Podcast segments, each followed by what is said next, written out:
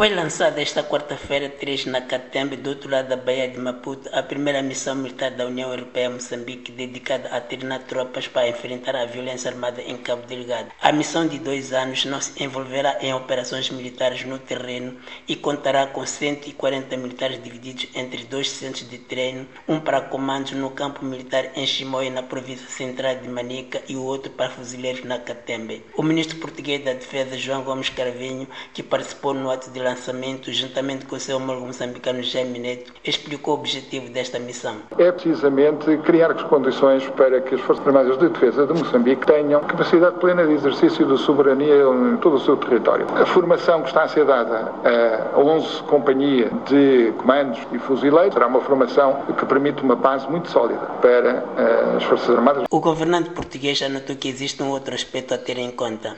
Para além dessa formação de comandos e fuzileiros, é também preciso formação de Estado-Maior, formação de nível de comando, de direção, de planeamento, de logística. É preciso formação também em termos de militares mais especializados, como são pilotos, e portanto há um processo.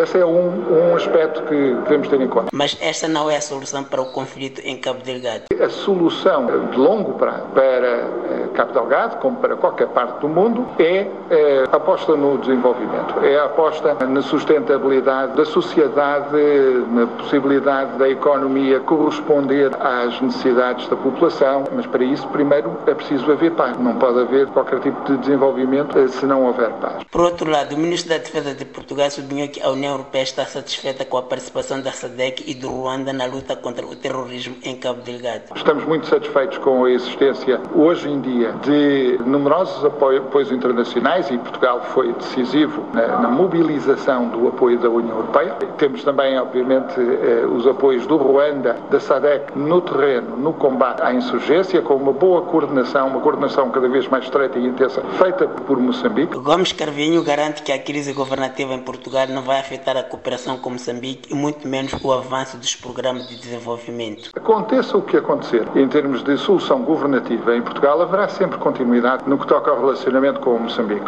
Em relação a Moçambique, há um grande consenso nacional. Moçambique é um país irmão. O trabalho que estamos a fazer é um trabalho que é apreciado por toda a classe política em Portugal e, portanto, não, não vejo que haja qualquer tipo de perigo. Por outro lado, o governo continua em plenas funções. De Maputo para a Voz da América, Ramos Miguel.